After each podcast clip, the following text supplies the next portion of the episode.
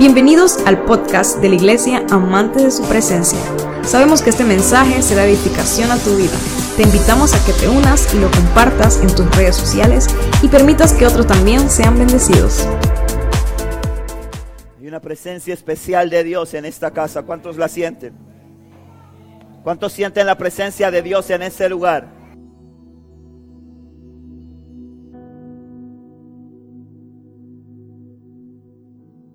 Quiero leerles lo que dice la palabra en el Salmo 34 y le he puesto por título a esta palabra con el lenguaje del cielo. Así se llama la palabra que vamos a compartir hoy con el lenguaje del cielo. Vamos a leer el Salmo 34 y vamos a estar leyendo el versículo 1 al versículo 10. Dice la palabra de Dios de la siguiente manera. Alabaré al Señor en todo tiempo. A cada momento pronunciaré sus alabanzas. Solo en el Señor me jactaré de todos, que todos los indefensos cobren ánimo. Vengan, hablemos de las grandezas del Señor, exaltemos juntos su nombre.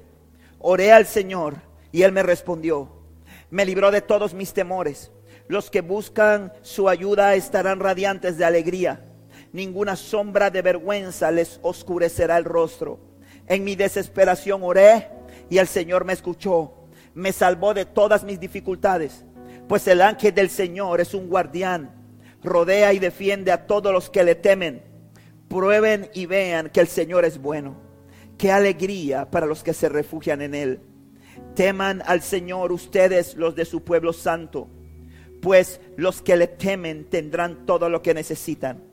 Hasta los leones jóvenes y fuertes a veces pasan hambre, pero los que confían en el Señor no les faltará ningún bien. Quiero que repita el 10 conmigo en voz alta y dice, hasta los leones jóvenes y fuertes a veces pasan hambre, pero los que confían en el Señor no les faltará ningún bien. Gracias te damos, Dios. Con el lenguaje del cielo le he puesto por título, gracias mi hermano, le he puesto por título esta palabra.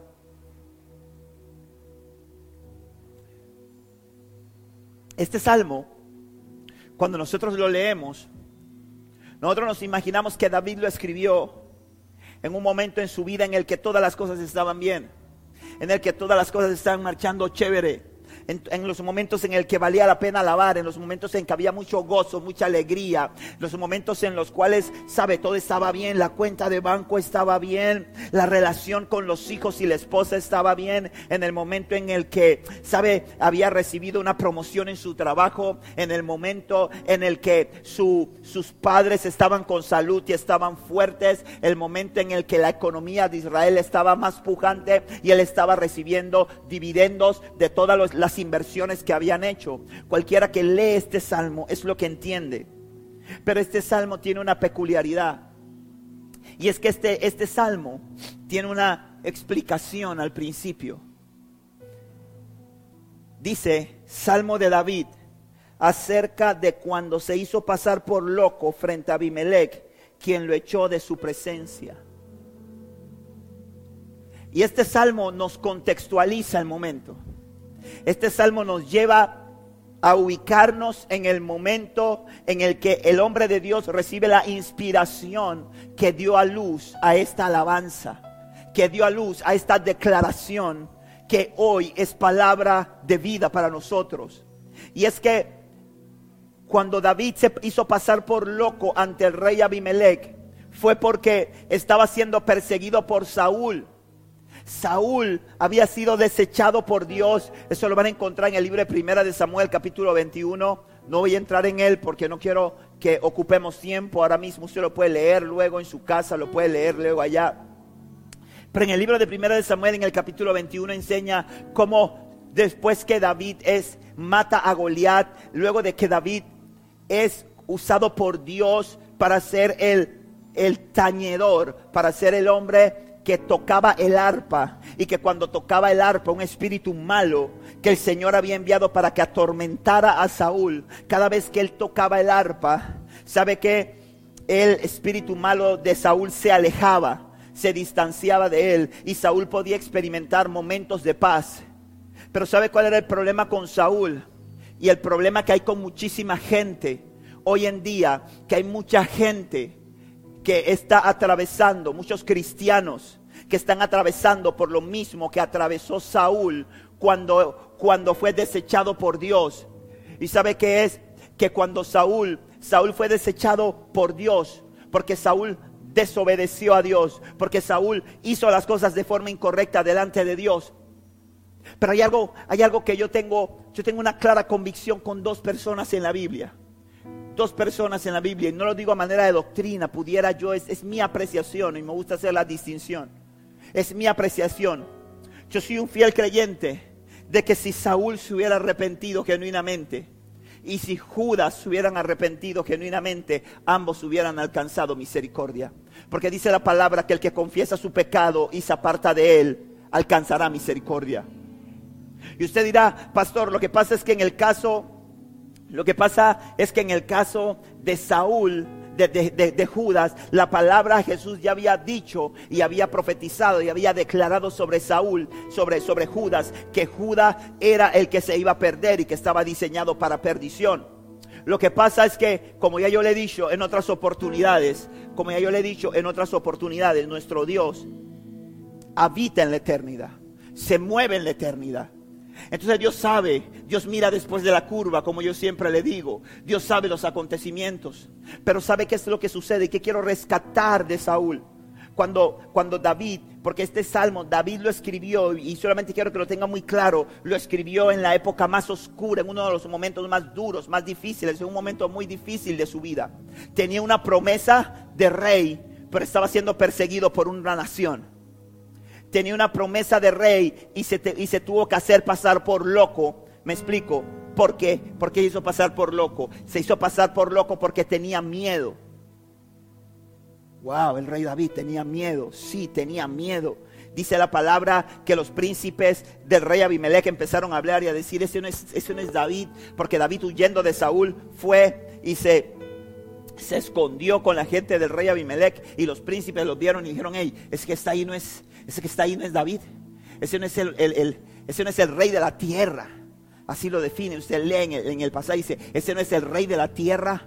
Ese no es el que las, las, cantores en Israel decían que eh, Saúl mató a sus miles y David a sus diez miles. Y él escuchó esos comentarios. Y cuando él escuchó esos comentarios dice que él tuvo mucho miedo y se empezó a hacer el loco. Y dice que empezó a babiarse y, que la baba le pasaba por la barba y agarraba y escribía en las paredes haciéndose loco. Y lo llevaron donde el rey y se lo llevaron a Abimelech. Y Abimelech dijo, mira, este es este que está aquí, este, este es David. Y ellos dijeron, eh, el, el rey Abimelech dijo, no hay suficientes locos en el reino para que me traigas uno más. ¿Qué va a hacer David ese? Échalo de aquí.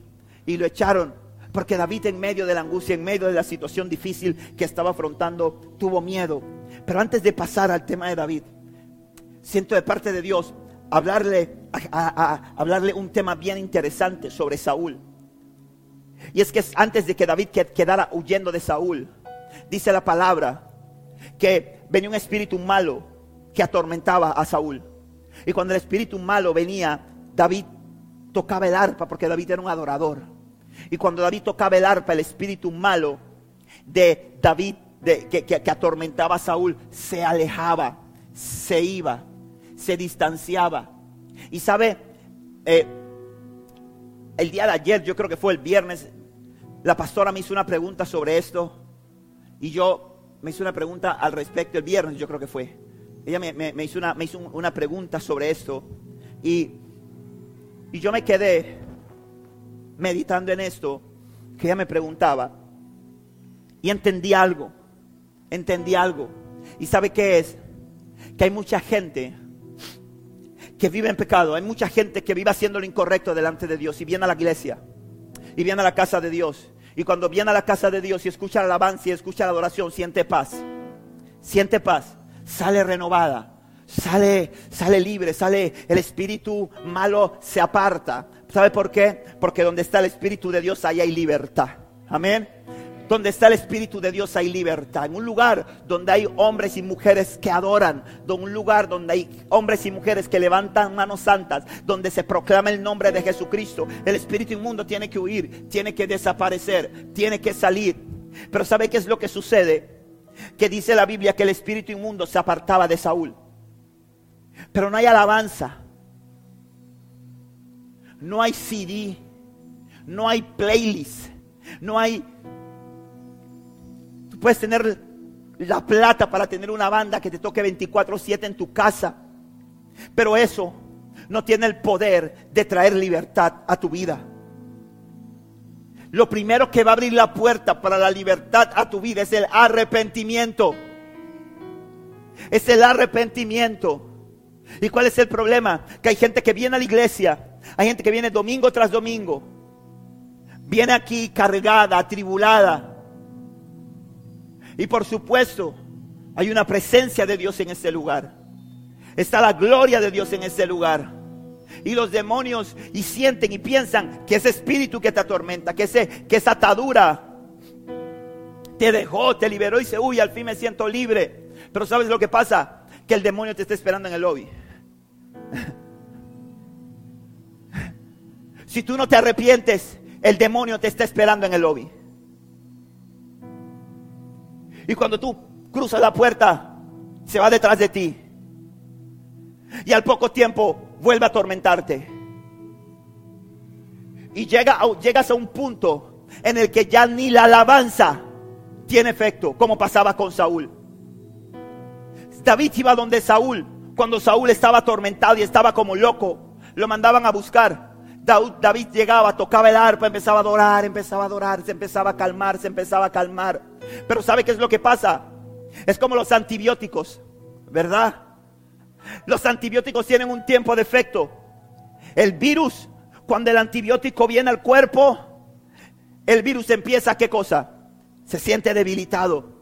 Pero hay virus que después de un tiempo crean resistencia al antibiótico, ¿verdad? Por eso es que una persona cuando tiene una infección no la pueden tratar por mucho tiempo con el mismo antibiótico. ¿Por qué? Porque el cuerpo crea resistencia. El, el virus crea resistencia. El virus aprende. Por eso es que todos los años hay una vacuna influenza. Por eso es que todos los años van a tener que hacer una vacuna del COVID. Porque simple y sencillamente, porque el virus es inteligente y el virus empieza a mutar y empieza a, a chifiar los, las barreras que le levantan. Y así mismo pasa. Cuando no hay arrepentimiento en nosotros, llega un punto en el que ya tú vienes a la iglesia y la alabanza que antes te tranquilizaba, que antes te daba paz, ¿sabe lo que pasa? Empieza a fastidiarte. ¿Por qué cantan tanto? ¿Por qué está cantando la chombita ese? Si a mí me gusta es como canta la otra chombita. ¿Por qué hoy no está cantando fulanito? ¿Por qué el culto se está demorando tanto? Empiezas a llegar a la iglesia y no sientes nada. Te la pasas mirando el reloj para ver cuándo se acaba la reunión. Y dirás, no es que ya Dios no me ama, es que ya no siento nada ahí, es que en esa iglesia está el problema. El problema no está en la iglesia, hermano. El problema no está en el Señor. El problema no está ni en el demonio que te está atormentando. El problema está en ti que no te arrepientes. Dice la palabra del Señor, hey, vengan a mí los que están trabajados y cargados, que yo les voy a hacer descansar. Dice el Señor, hey, pon tu yugo, tu carga sobre mí, yo te voy a dar descanso. Yo voy a quitar la carga, yo voy a quitar el yugo.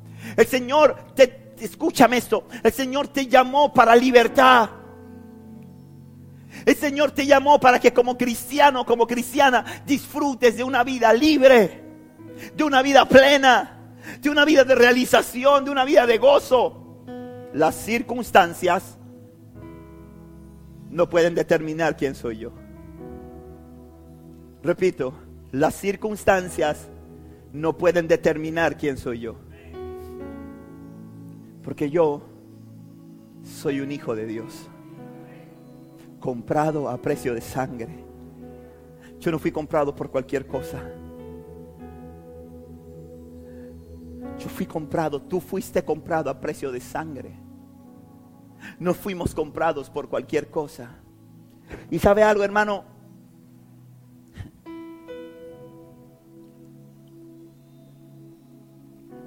que yo entiendo cuando leo este salmo, es que Dios cuida y no desampara a sus hijos. Dios no desampara a sus hijos. Dice la Biblia que Dios no desampara la obra de sus manos. Dice el Señor, ¿acaso se olvidará la mujer de lo que dio, del hijo de su vientre? ¿Se olvidará la mujer del hijo de sus entrañas, mamás que están aquí? ¿Pudieran ustedes olvidarse de un hijo suyo? ¿Pudieran ustedes desentenderse de un hijo suyo? Usted sabe, hermano, una de las cosas más terribles que hay para una mujer es un aborto. Eso es terrible. Porque cuando eso sucede, cuando eso ocurre, eso es el hijo de tus entrañas. Y el enemigo te engaña y te hace creer y te dice, te vas a librar de un problema, te vas a quitar un lío de encima, vas a salir de una, vas, vas, a, vas a, salir de, un, de, de no estás preparado, no estás lista, no estás listo para esto. Pero es terrible luego el cargo de conciencia.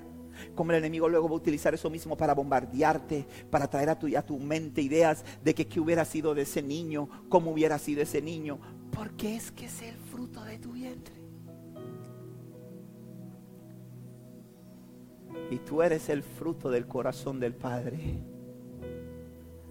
Tú eres hijo, eres hija de Dios. Y a mí me encanta este pasaje porque este pasaje me muestra a mí varias cosas, cuatro cosas que quiero resaltar muy rápidamente. Y la primera de ellas es que la alabanza cambia nuestra manera de expresarnos. Mira al que está a tu lado y dile, la alabanza cambia tu forma de expresarte. Vamos, díselo.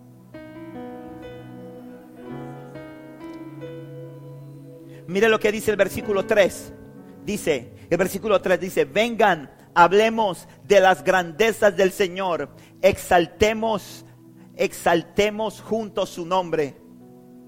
Decía él en el versículo 1, alabaré al Señor en todo tiempo, a cada momento pronunciaré su alabanza. Está hablando un hombre que está siendo perseguido. Está hablando un hombre al que las cosas no le están saliendo bien. No le están saliendo de acuerdo a los planes.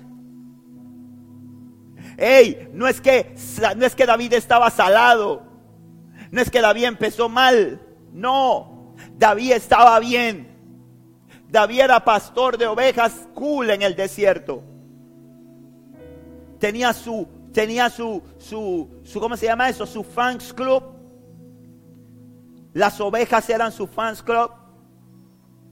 Las estrellas escuchaban sus adoraciones en la noche. No había oso que viniera. No había lobo que pudiera venir a atacar, a coger una oveja. Estaba tranquilo. Y de repente empieza a ser promovido. Empieza a ser bendecido. Empieza a hacer las cosas, empiezan a salir bien, empiezan a caminar bien. Parece que, parece que Dios se acordó de mí. Parece que las cosas se arreglaron. El hombre empieza, de repente va y ¡pum! La piedra Goliat se acabó Goliat. El hombre cuando Saúl le da su, su, le dice, cuando dice voy a pelear con Goliat, Saúl le dice ponte mi armadura, se la pone y dice no, yo no puedo con esto, yo no, yo, yo no, esto pesa mucho, yo no sé usarlo. Agarra cinco piedras, su onda y va para allá y agarra a Goliat, pum, lo mata. Y luego de esto el hombre empieza a entrenarse, empieza, empieza a convertirse, se esfuerza por ser mejor y se convierte en tremendo guerrero. Se convierte en un soldado de tanta excelencia que pasan dos cosas. Primero, primero, el rey lo hace su escudero. Eso no es cualquier cosa. El escudero era el guardaespaldas personal del rey. El escudero era el hombre que llevaba el escudo, pero era el hombre que ponía su vida por el rey. Y si tú eres rey, tú no vas a tener a cualquier chichipati para que te cuide.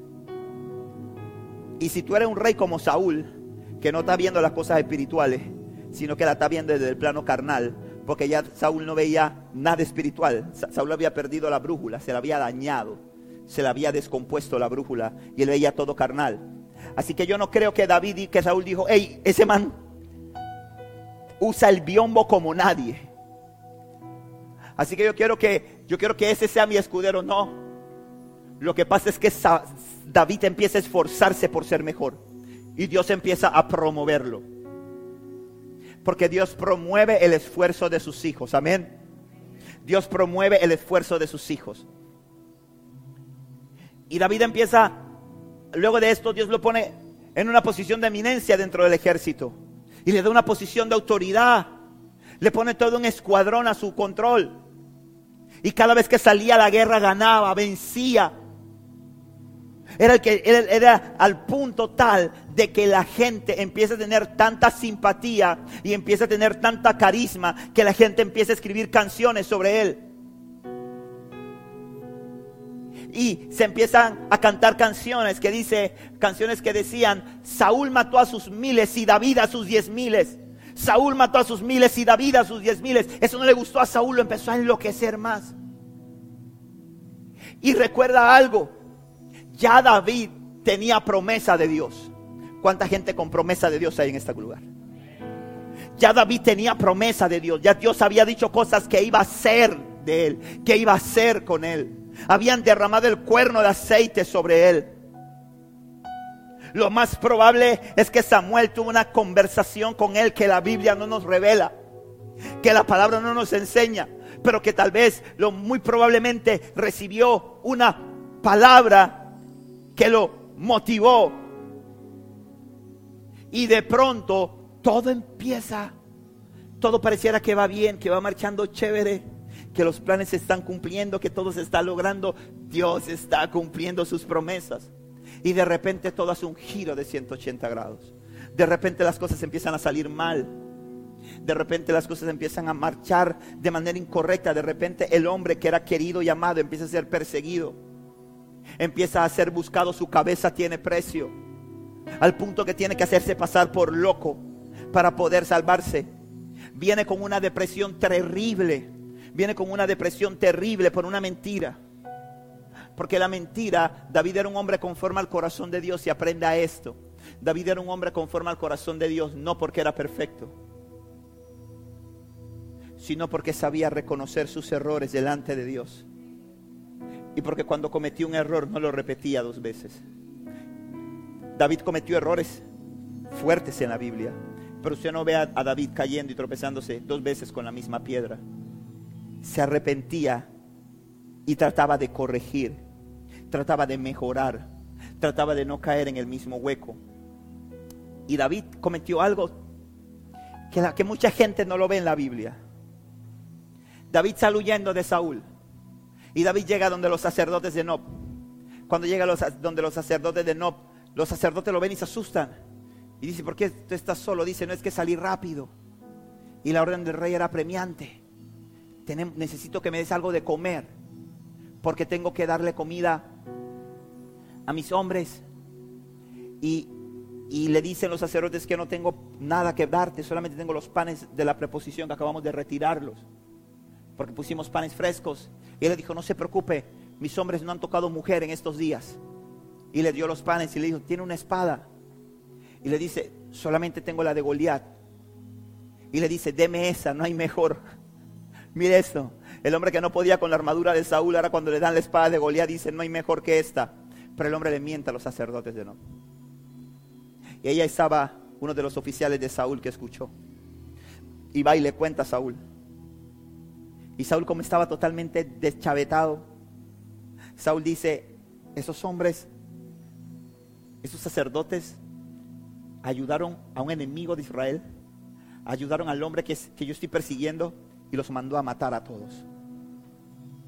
Los mataron a todos. Ciertamente, eso tuvo un precio sobre la vida de Saúl, porque tocó a los ungidos de Jehová, pero no podemos dejar de lado que David mintió. Y muchas veces, hermanos, en medio de la desesperación, nuestra fe es puesta a prueba. Nuestra integridad como hijos, como hijas de Dios es puesta a prueba. Y nosotros tenemos que aprender, hermano, a que la verdad tiene que ser nuestra guía. Amén. A que nosotros no podemos, a veces somos muy rápidos para mentir, para salir de un aprieto. Somos muy rápidos para mentir, para no quedar mal con alguien. Somos muy rápidos para mentir y a veces las mentiras tienen consecuencias. o no, no a veces, siempre las mentiras van a tener consecuencia, tarde o temprano. Porque una mentira solamente se tapa con otra mentira. Entonces, yo veo algo tremendo en la vida de David. Pese a todas las situaciones que estaba atravesando, difíciles que estaba pasando, yo veo que este hombre dice, mira, alabaré al Señor en todo tiempo. Alabaré al Señor en todo tiempo, a cada momento pronunciaré sus alabanzas. Es que cuando en tu boca está la alabanza, cuando tú eres un hombre y eres una mujer que está continuamente dándole gloria a Dios. Cuando tú eres un hombre y una mujer que está hablando el lenguaje del cielo. Tu manera de expresarte cambia. Tú te das cuenta cuando un hombre, cuando una mujer es un adorador, es una adoradora. Ser adorador, ser adoradora no es tener bonita voz, hermano. Porque hay gente que dice, ay, no, hermano, yo no canto porque yo no, porque yo no, no, hermano, yo canto y salen huyendo. Yo, yo cuando canto llueve. Yo cuando canto, yo cuando canto, hermano, para eso yo, pues yo, pues. Usted se la tiene que aguantar porque yo soy el pastor. Y usted dice, bueno, canta mal, pero tal vez a lo mejor algo en la prédica Dios me habla, así que me la aguanto, pues me la calo.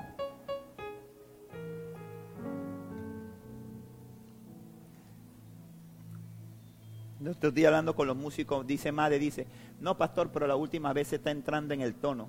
Digo, ay, tan linda. Dando palabra de aliento, gloria a Dios.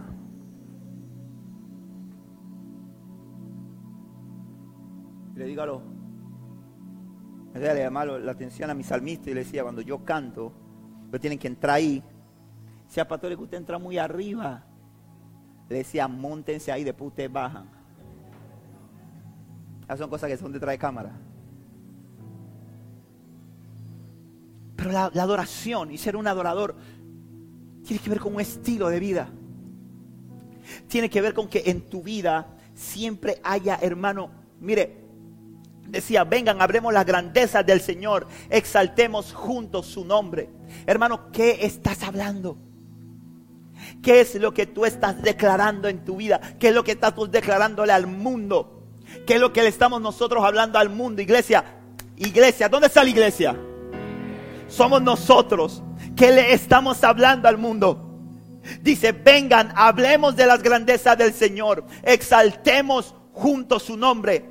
Nuestros labios deben estar llenos de alabanza. Debemos declarar lo que dice el cielo, no lo que declara la tierra. El Señor tiene expectativa contigo. Cada vez que tú vas a abrir la boca, Dios está pendiente. Y se mueve qué dice. Y dice, no, de nuevo. Y dice, y dice, yes, eso es lo que tiene que decir. Eso es lo que me gusta. Y así se habla. Así habla un hijo mío. Porque nosotros, dice la Biblia, que estamos en ese mundo, pero no pertenecemos a ese mundo. Amén. Usted y yo estamos en esta tierra Usted envejece, se enferma, tiene hambre, tiene calor, tiene sed.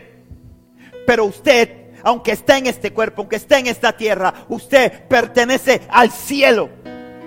Usted es un ciudadano del cielo. Y en el cielo se habla un idioma. En el cielo se habla un lenguaje. Y no es lenguas. no es lenguas. Las lenguas son un lenguaje del espíritu. Pero las lenguas no son el lenguaje del cielo. Porque lo que necesitamos, el secreto del éxito de una hija, de un hijo, de una hija de Dios, es que sea y tenga en su boca siempre alabanza. Que su expresión, mire lo que dice el Señor en Mateo 18, versículos 18 al 20, hablando a sus discípulos. Les dijo, les digo la verdad todo lo que prohíban en la tierra será prohibido en el cielo.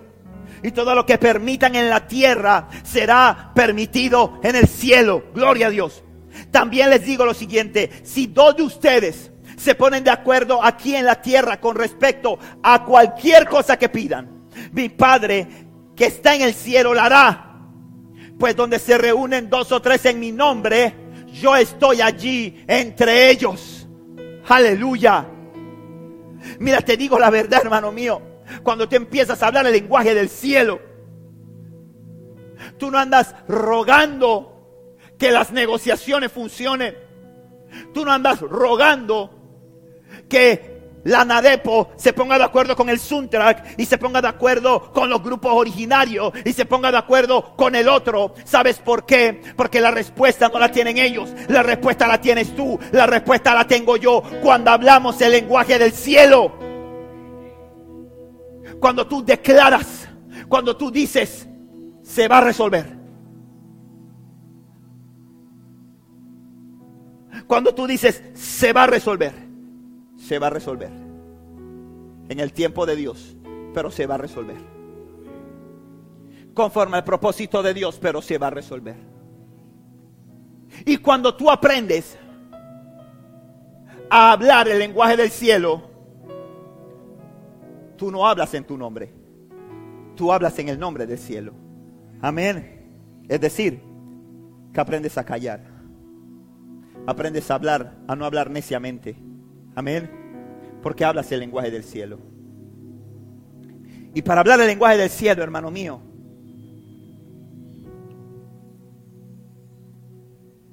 porque si hay algo que Dios quiere consolidar en esa iglesia, es un cuerpo que habla el lenguaje del cielo. Pero eso se logra cuando nos constituimos en adoradores. Cuando nos constituimos en gente que aprende a darle gracias a Dios en todo. Dice el Señor, dad gracias a Dios en todo. Dad gracias a Dios en todo. A veces nos cansamos de lo mismo.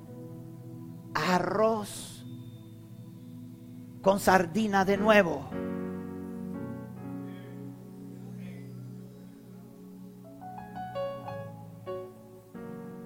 Tú no sabes cocinar otra cosa. Y dice la mujer, y tú no sabes darme más plata para que compre otra cosa.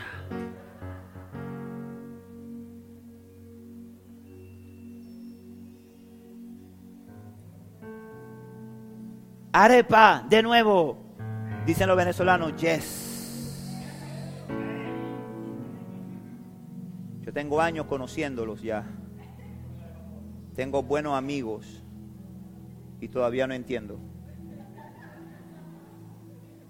¿Cómo pueden comer todos los días arepa?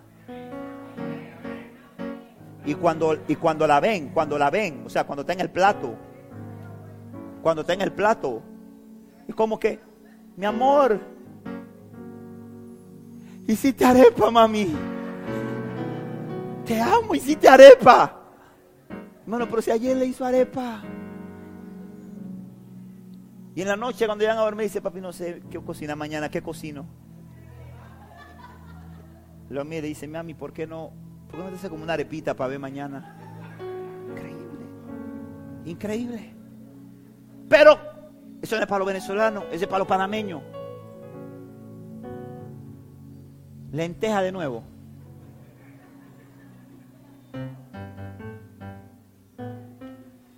Mamá, ¿Estaba, el quintal en oferta o qué?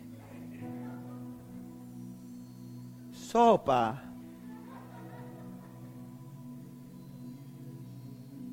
Cambia el lenguaje. Gracias Señor por ese arroz. Lo bendigo Dios. Gracias Señor porque me pudiste poner, me permitiste poner pan en la mesa. Hay que cambiar el lenguaje. Hay que ser agradecidos. En el cielo se da gracias todos los días. En el cielo todos los días se da gracias. David estaba atravesando por, por persecución. Parecía que sus sueños eran sepultados, pero eso no limitó su alabanza. Yo sé que aquí hay gente que está atravesando por situaciones duras. Yo sé que aquí hay gente que tiene bastante, dice, hay gente que dice, hey, que estoy en la podría. Hay gente, hermano, que ya no tiene, ya...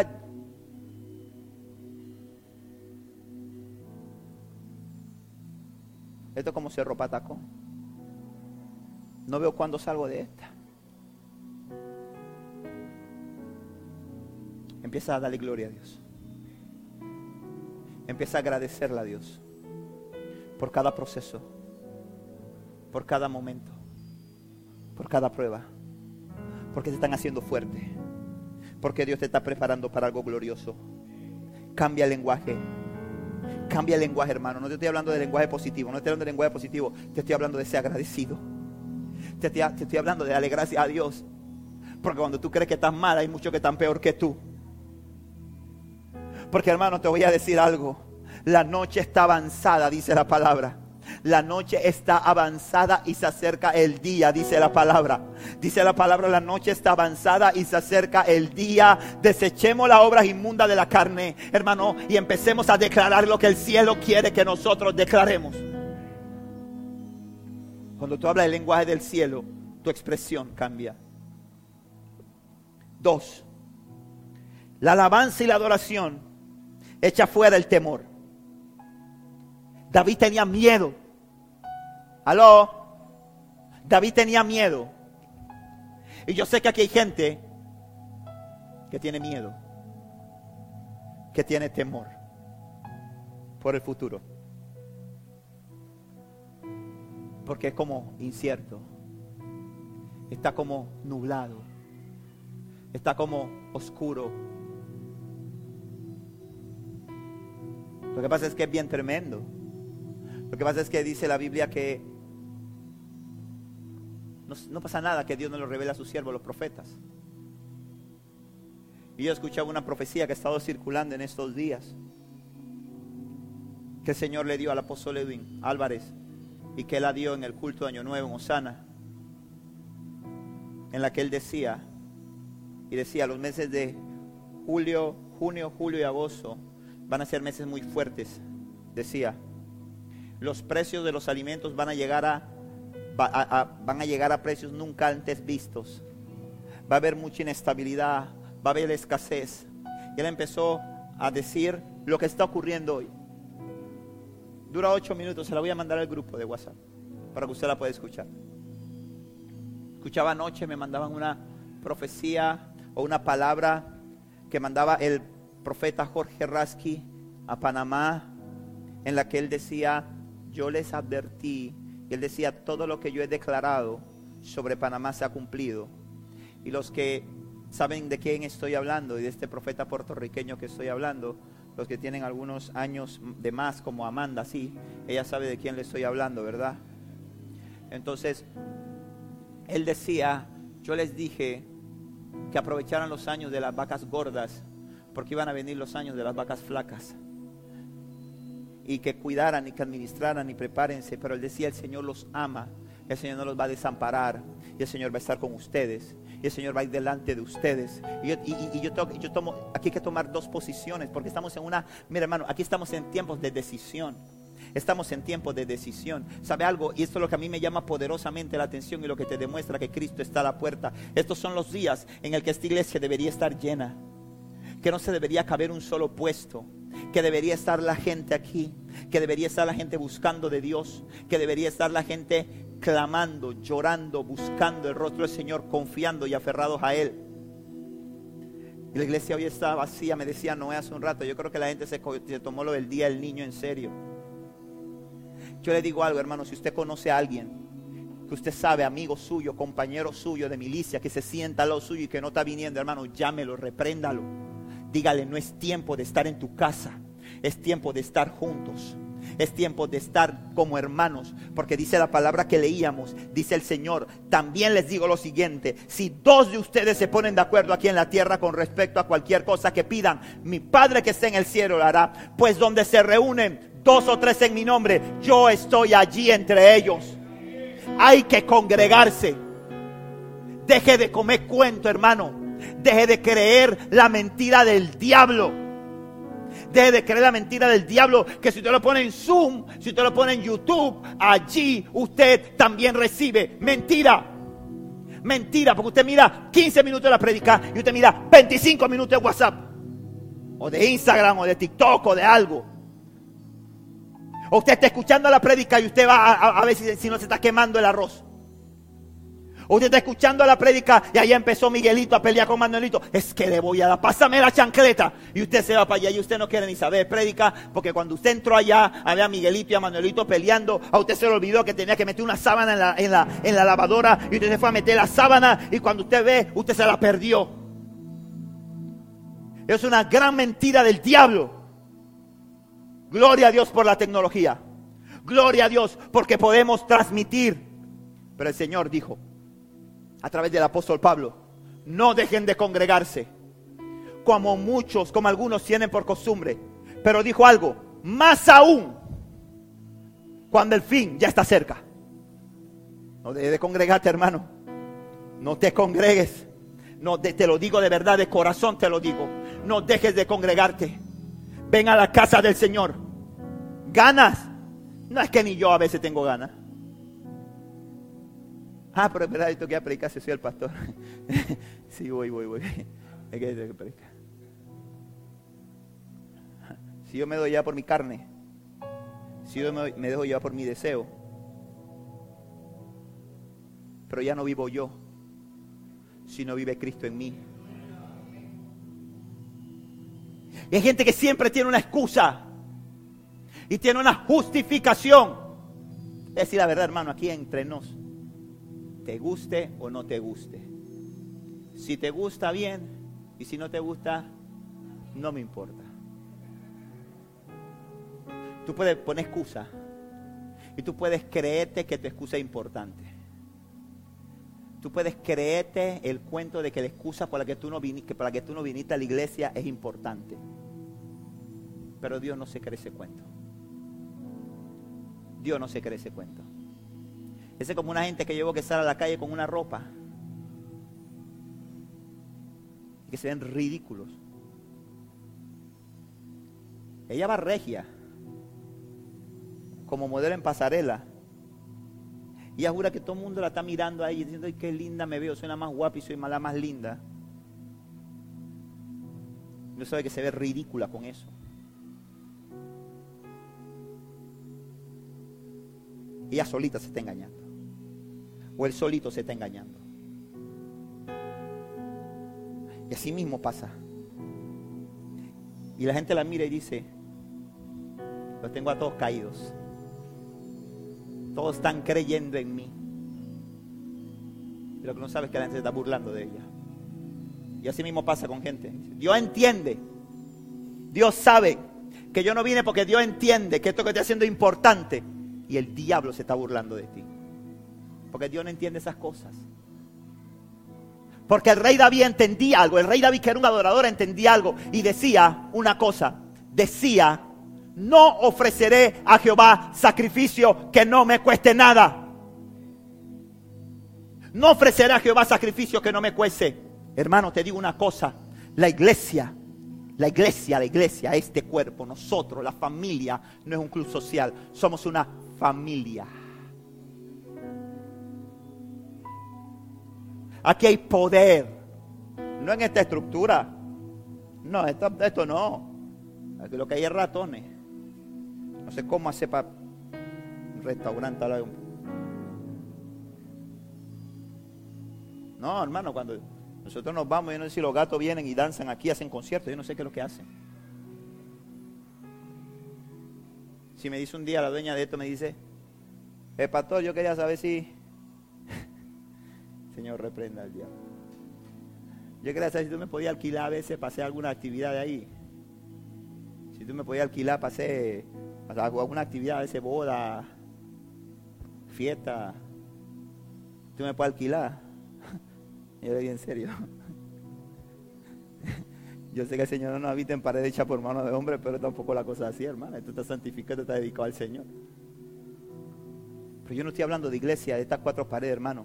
Estoy hablando de que nosotros entendamos que cuando nosotros venimos aquí, nosotros, cuando nosotros venimos aquí algo pasa en el mundo espiritual. Cuando nosotros venimos aquí, cosas ocurren en el mundo espiritual. Yo necesito ir a algún lugar donde están los, yo necesito ir a algún lugar donde están los ministros y los presidentes y toda la gente y tú llegas a ese, tú llegas a ese lugar ahí y tú ves que están afuera el pocotón de carros parados y tanto la Land Cruiser parados y tanto los, los escoltas allá afuera hablando y, que, y, que, y que allá adentro se, eh, la escolta, si tú pudieras ver en el mundo espiritual, si, si, tus ojos se pudieran abrir en el mundo espiritual, tú pudieras ver alrededor de este lugar, tú pudieras ver cómo está eso allá afuera. No está lleno de Land Cruiser. Tú llegaste a pie, tal, tal vez tú no tenías ni para el pasaje, pero eso allá afuera no está lleno de Land. Eso allá afuera está lleno de ángeles que están con espada desenvainada, porque aquí están los hijos y las hijas de Dios. Y cuando tú sales de aquí, cuando tú te vas de aquí, esos ángeles no se quedan aquí. Esos ángeles van contigo, guardándote, cuidándote, protegiéndote, porque Dios no desampara a sus hijos. Si hay algo que Dios quiere consolidar en esta iglesia, un cuerpo que hable el lenguaje del cielo. Pero eso se logra cuando nos constituimos en oradores, en adoradores, en gente que aprende a darle gracias a Dios en todo tiempo. La persecución de David no limitó su alabanza. Dice el versículo 4, oré al Señor y Él me respondió y me libró de todos mis temores. Es importante que aprendamos que en tiempo de angustia, desánimo y desesperación, la respuesta se encuentra en Dios, quien quiere librarte del temor.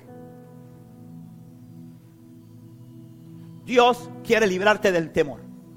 Dios quiere librarte del miedo. Pero ¿qué fue lo que hizo David en medio del temor, en medio del miedo? Léalo. Primera de Samuel, léalo. Dice que tenía miedo. ¿Y qué hizo él? Oró. Oró.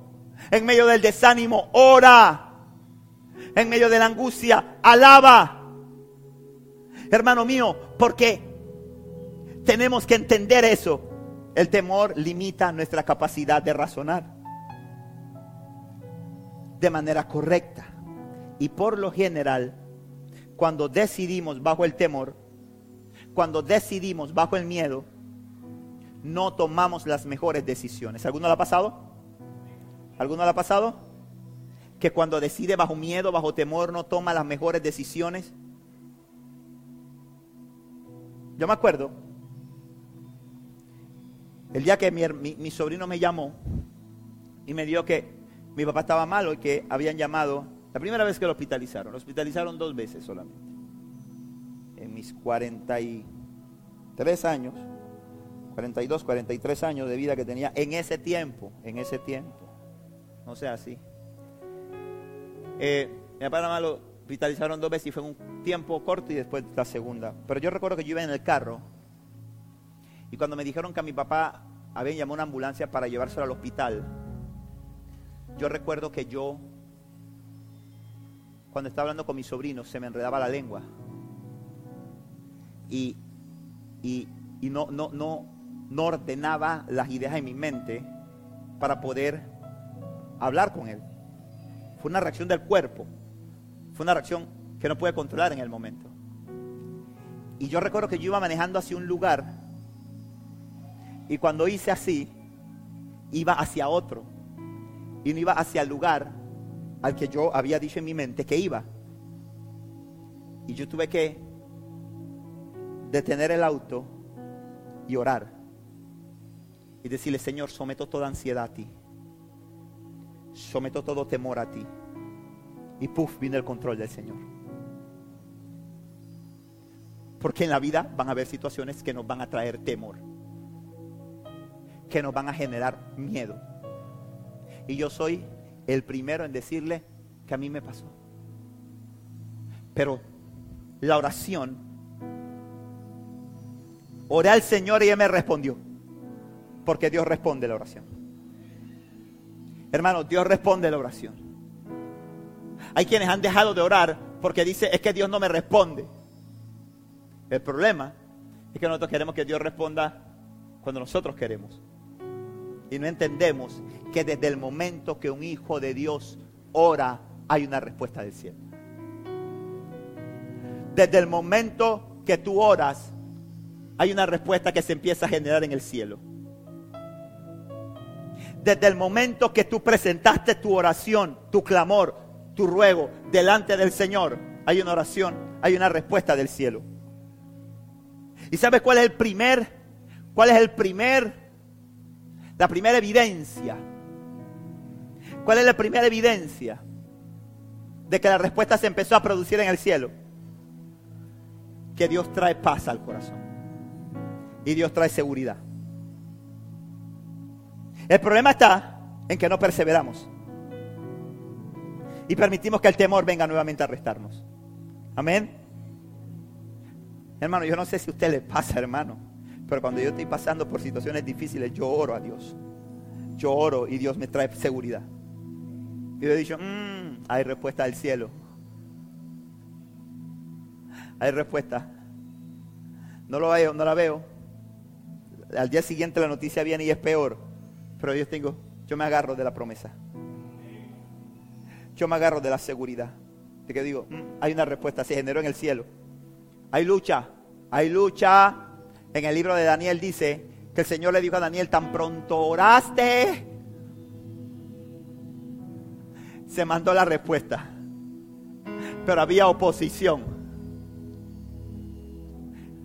Pero había oposición. Es que la oración echa fuera el temor. Y cuando no tenemos temor, entonces tomamos buenas decisiones. Amén. Empezamos a tomar buenas decisiones. Hay una tercera cosa y dice que la alabanza trae alegría en medio de la angustia. Dice en el versículo 5, el versículo 5 dice, los que buscan su ayuda estarán radiantes de alegría. ¡Uh! Ninguna sombra de vergüenza les oscurecerá el rostro. Los que buscan su ayuda estarán radiantes de alegría. Ninguna sombra de vergüenza les oscurecerá el rostro un cristiano, un adorador, un hombre, una mujer que habla en el lenguaje del cielo, hermano mío, va a estar siempre alegre, va a estar siempre gozoso. Yo me gozaba cuando mi hermanita, la mamá de Amanda, tenía COVID. Si usted era pastor, ¿cómo usted se va a gozar en eso? Claro, porque el Señor le estaba dando su lección a Amanda. Yo estaba contento está contento que, mamá va para el doctor y yo no voy para ningún doctor. No voy para ningún lado. Ay, pero pastor, esa señora imprudente. Sí, es que cuando, cuando ya a los años uno se pone así. No, no, no, no. Es que esa mujer sabe en quién haya creído. no, no, no. Y Amanda estaba, mamá, no haga esto, mamá, mamá, mamá. Mamá, y me decía, me decía, pastor, yo no sé, mi mamá, yo no sé, ella no hace caso. Le he dicho que no, no hace caso. Es que, es que decía, no es que ese COVID no puede con ella. Y ella está clara que si se muere porque le tocaba y porque ya el Señor, ya el Señor la quería allá arriba. es porque el Señor ya la quería allá arriba. Cuando tú ahora viene la seguridad, yo me imagino que ella oró. Y cuando ella oró, el Señor le dijo, tranquila, tú no te vas a morir de esto. Ella manda, dame barré. No, usted no va a barrer porque es que yo no me voy a morir de esto. Es que Dios me dijo que yo no me voy a morir. Es que no me lo ha dicho a mí. Pero es que así, es que, es que cuando tú oras, hermano, es que te voy a decir la verdad. Cuando tú buscas a Dios, dice, los que buscan su ayuda estarán radiantes de alegría. Deja de estar buscando ayuda en el hombre. El hombre no te puede resolver. Jehová te resuelve. No estés buscando ayuda en el hombre. El hombre te ayuda hoy, mañana no puede. Y cuando no puede te pone bravo. ¿Ah? ¿Te ha pasado? Hey, dame un bote ahí. Venga. Hey, méteme una refrigeradora ahí en el maletero del, del, del ahí. Venga. Hey, Chuso, y necesitas un manda. Hoy no puedo. Ah, está bien, hermano. Está bien, no ha pasado nada. Tranquilo. Gracias.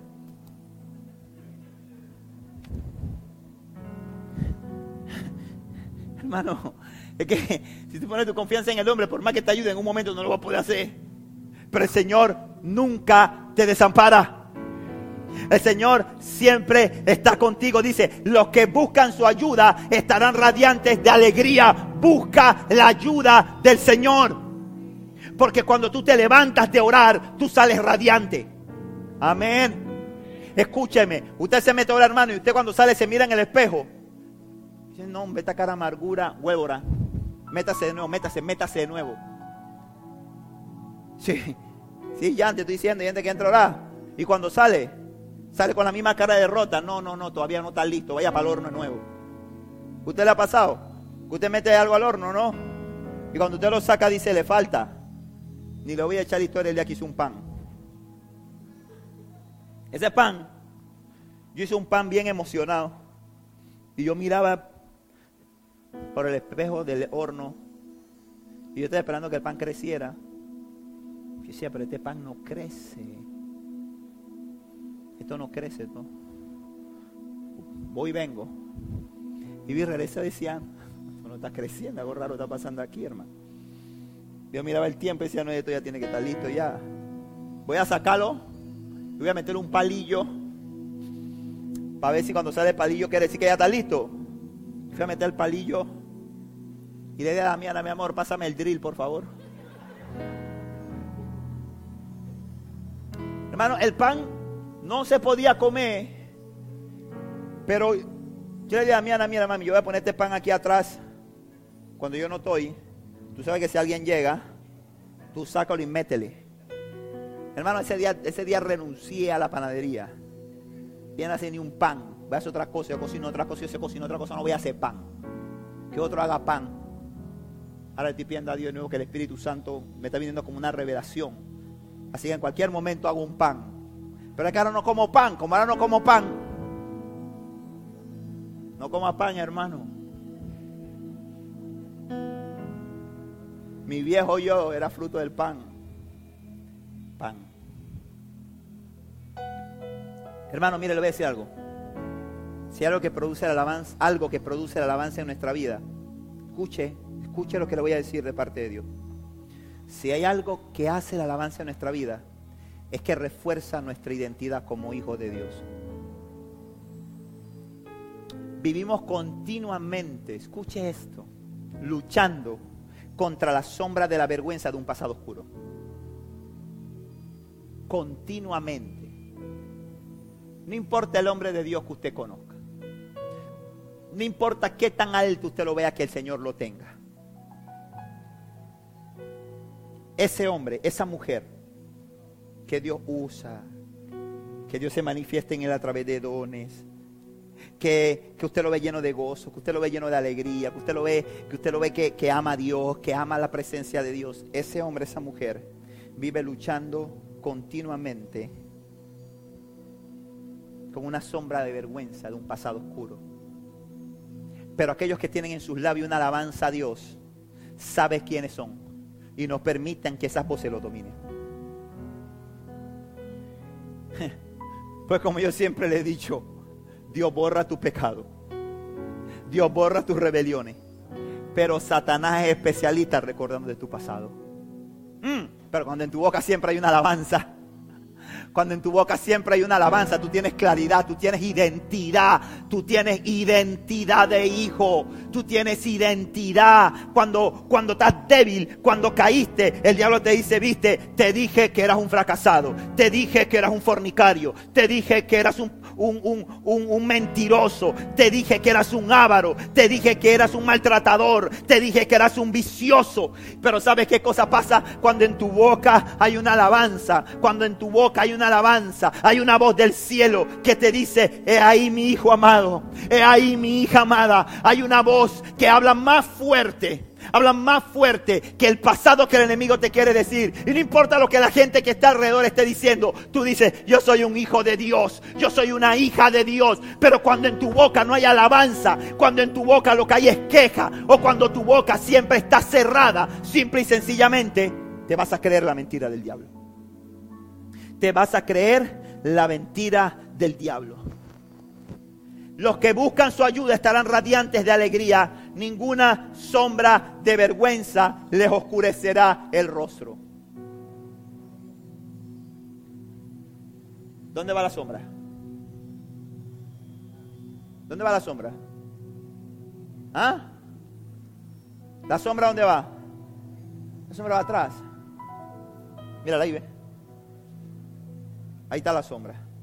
Sí, yo soy negro, pero yo no soy la sombra. La sombra es esa.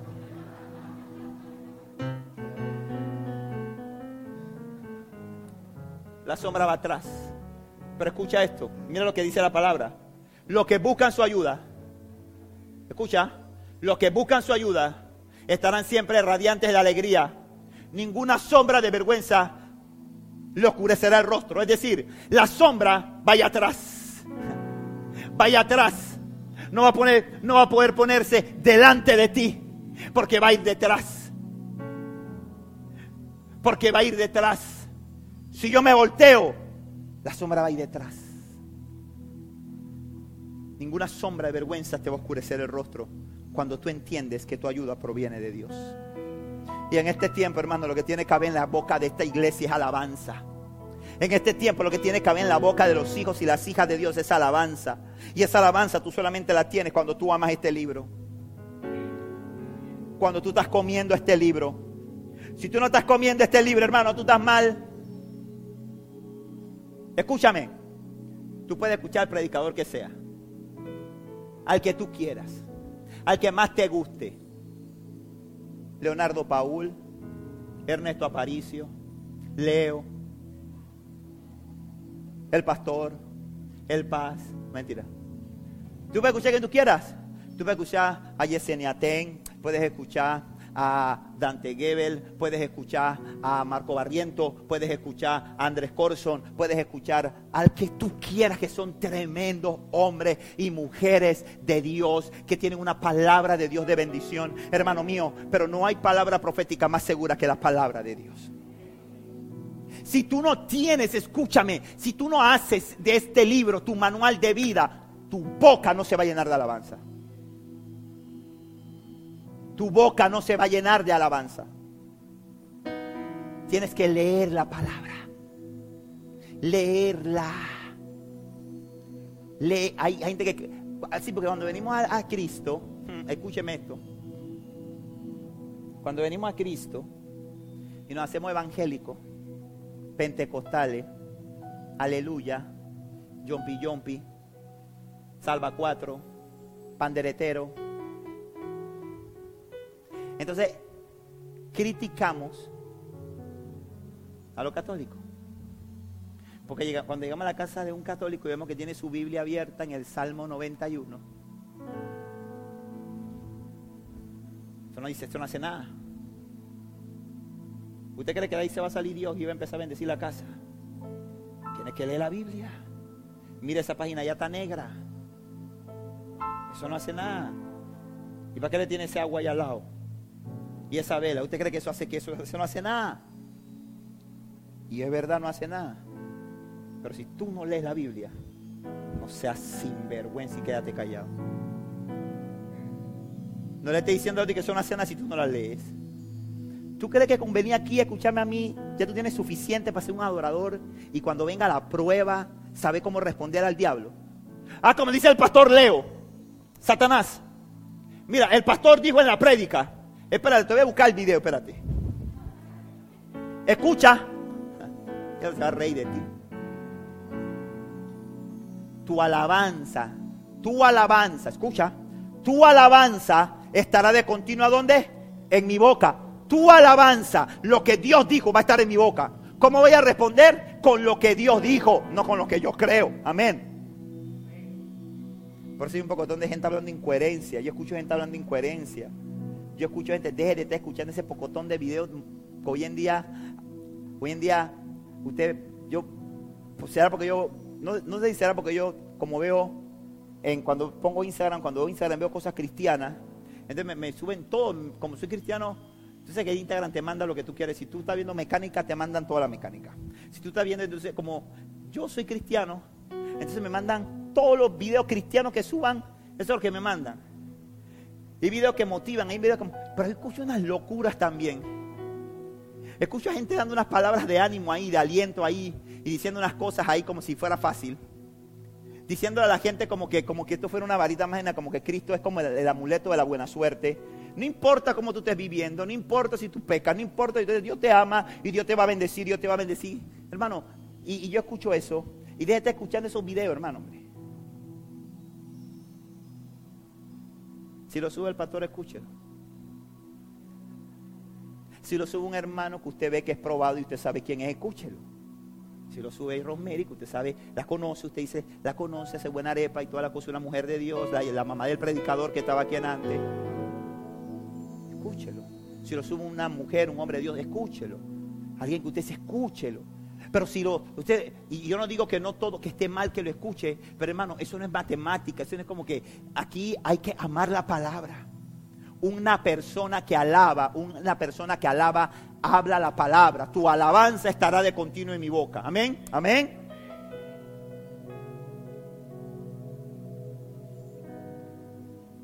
Y número cuatro, la alabanza trae alegría en medio de la angustia. Hermano, la palabra es el alimento del alma. No hay otra cosa que alimente tu alma más que la palabra de Dios. La palabra es el alimento del alma. Hay gente que dice, ay, sí, hermano, es que a mí me encanta escuchar la, música de Cristín de Clario. Porque cuando yo la escucho, me transporta. Uh, qué linda. Hasta que me siento como una paz, relajado. Qué lindo eso qué bonito. Cuando escucho, cuando escucho a Barak, qué lindo. Eso me llena, me llena. Siento que toco el cielo. Un día vi a Jesús cantando esa canción. De verdad que esa canción de Santo Cordero yo la pongo en YouTube, como no la tienen grabada, yo la pongo ahí y siento una... Ay. Hermano, hay, uno, hay una balada del mundo. Buena también. Que se sentía enamorado.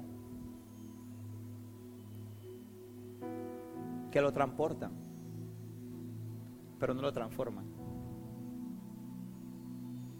Porque lo único que obra cambio y transformación en la vida de un hombre y una mujer es la palabra de Dios. Y ahora yo no le estoy diciendo que no escuche su música, porque yo escucho mi música.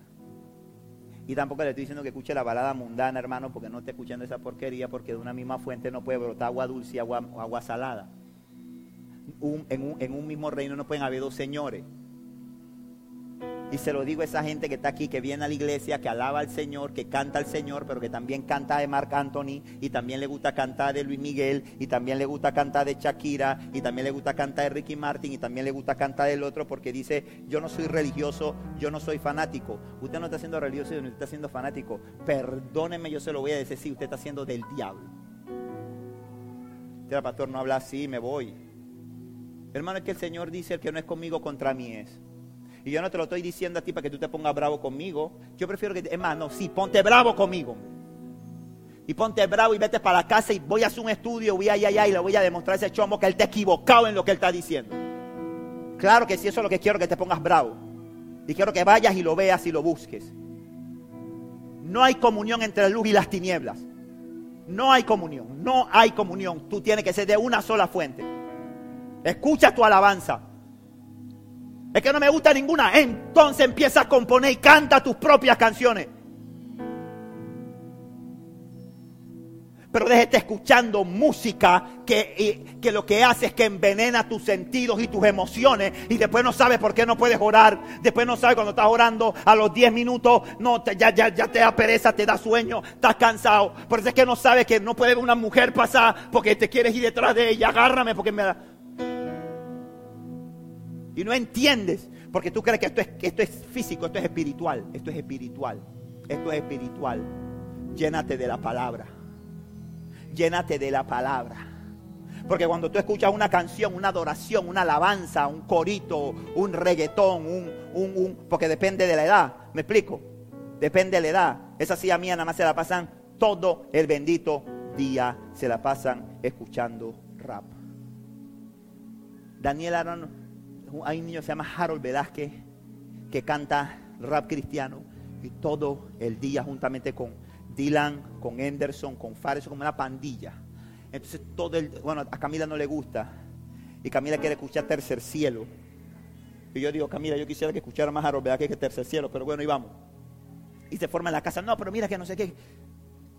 Está bien, esa es su música, es su género, esa es su edad. Yo escuchaba eso todo el día cuando estaba a esa edad. Me explico. Tal vez algunos quieren escuchar su corito, quieren escuchar su balada, lo que le dé la gana. Pero eso no es alabanza. Alabanza es tu palabra, estará de continuo en mi boca. Amén. Hablo, declaro la palabra de Dios. No declaro lo que dice el mundo, las circunstancias. Declaro la palabra de Dios y eso trae alegría a mi corazón alegría a mi corazón. Dice, Salmo 9.1 dice, te alabaré Señor con todo mi corazón. Cantaré de las cosas maravillosas que has hecho. De las cosas maravillosas que qué? Que has hecho. De las cosas maravillosas que has hecho voy a cantar. Pero para eso tengo que saber qué hizo Dios. Dice, gracias a ti estaré lleno de alegría. Cantaré alabanzas a tu nombre, oh Altísimo. Escúchame bien esto, hermano. Termino. No estás solo. Jesús pelea tu causa. Mira que está tu lado, dile, no estás solo. Jesús pelea tu causa. Dice el versículo 7, pues el ángel del Señor es un guardián, rodea y defiende a todos los que le temen. En la Biblia, en el Antiguo Testamento, cuando se habla del ángel de Jehová o cuando se habla del ángel del Señor, está hablando de Jesús.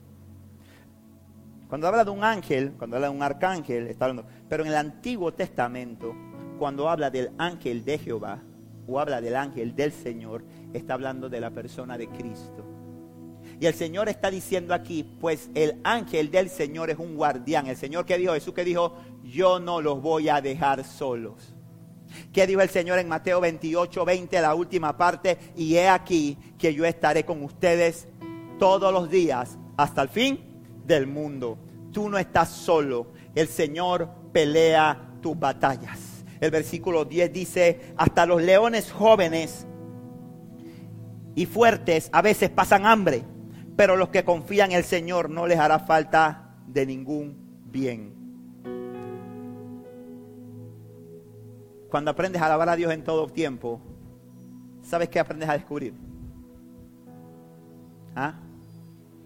¿Sabes qué aprendes a descubrir, hermano? Que es un día a la vez. Diga conmigo, un día a la vez. Diga conmigo, un día a la vez. Vivimos en un sistema en el mundo en el que nos han enseñado que todo tiene que estar planificado, que todo tiene que estar preparado, presupuestado, organizado. Y eso es bueno, ¿ah? no me malentienda. No estoy enseñando desorden, ni estoy enseñando tampoco porque ella me está mirando a manda raro. Yo no estoy enseñando eso. Pero hay que aprender a vivir un día a la vez. Porque por más que te esfuerces, no le puedes añadir a tu cabeza una hebra de cabello. Si no, pregúntale a Miguel. No le puedes añadir un codo a tu estatura, dice la Biblia. Por eso, y hay dos pasajes que sustentan esto. El primero de ellos es Marco, Mateo 6:34, que ustedes conocen, que dice, así que no se preocupen por el mañana, porque el día de mañana traerá sus propias preocupaciones. Los problemas de hoy son suficientes por hoy. Pero hay un segundo pasaje que está en la oración modelo. Y es lo que dice Mateo capítulo 6, versículo 5, donde dice, el pan nuestro de cada día, dánoslo hoy dánoslos hoy. ¿Sabe cómo se llama eso, iglesia? Se llama dependencia. Dios quiere una iglesia que aprenda a depender de Él. Depender de Él un día a la vez. Hay días en que hay abundancia y todo está planificado. Hay días que se rompe eso y que toca depender de Él. Un día a la vez. Él no te va a desamparar. Por eso es que Dios le decía al pueblo de Israel, todas, todas las mañanas vas a salir a buscar el maná. No le decía, súper de maná. Agarra el lunes, recoge bastante para que tenga, porque tú no sabes si después falta mañana. No. Si lo guardas, se te pudre. Mm, mm. Palabra de Dios para esta iglesia. Este tiempo es difícil.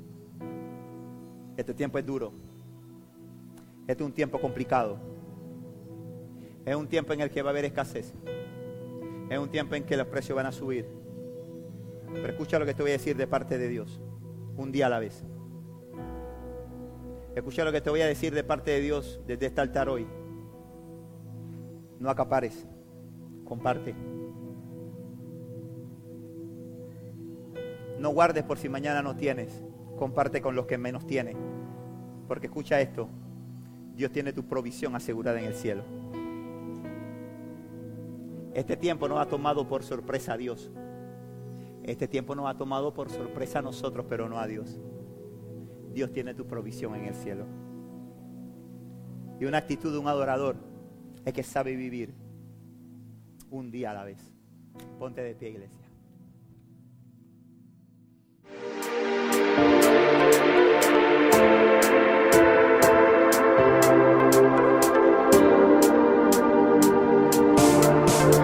Esperamos que este mensaje haya sido de edificación a tu vida. Recuerda, suscríbete y síguenos.